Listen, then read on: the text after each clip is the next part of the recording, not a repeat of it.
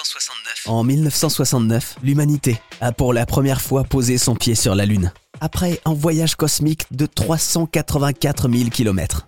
Plus de 50 ans après, la course à la Lune est relancée. Et les missions vont se multiplier pour préparer le retour de l'homme sur notre satellite naturel.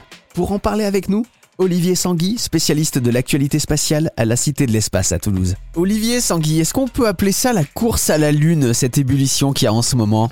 Oui, on pourrait le voir comme une, nouvelle course à la Lune qui est tout de même très différente de celle qu'il y a eu euh, entre les États-Unis et l'Union soviétique hein, dans les années 60. Ce qu'il y a, c'est qu'il y a une sorte d'émulation. Euh, une émulation qui, on va dire, il y a une rencontre de plusieurs éléments. Alors d'abord, il y a un élément, je dirais, historique de développement du spatial, c'est-à-dire que de plus en plus de pays ont une capacité d'envoyer des sondes vers l'espace. Par exemple, l'Inde l'a fait, le Japon, la Chine, bien sûr.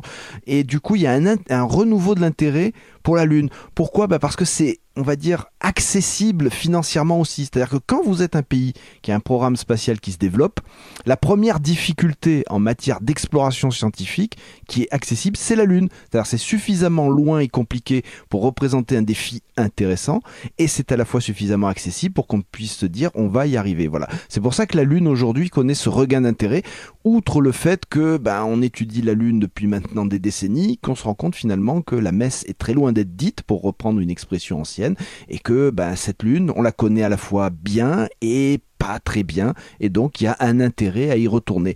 S'ajoutent des problèmes plus géopolitiques où les États-Unis annoncent un retour vers la Lune, c'est le programme Artemis en coopération avec l'Europe, le Japon et le Canada et la Chine, qui est une puissance spatiale qui n'est plus émergente, qui est bien là, qui affirme ses ambitions pour la Lune, et maintenant c'est officiel, la Lune veut poser des citoyens et citoyennes euh, de la Chine sur la Lune d'ici 2030. Comme dans Tintin les prochaines années Objectif Lune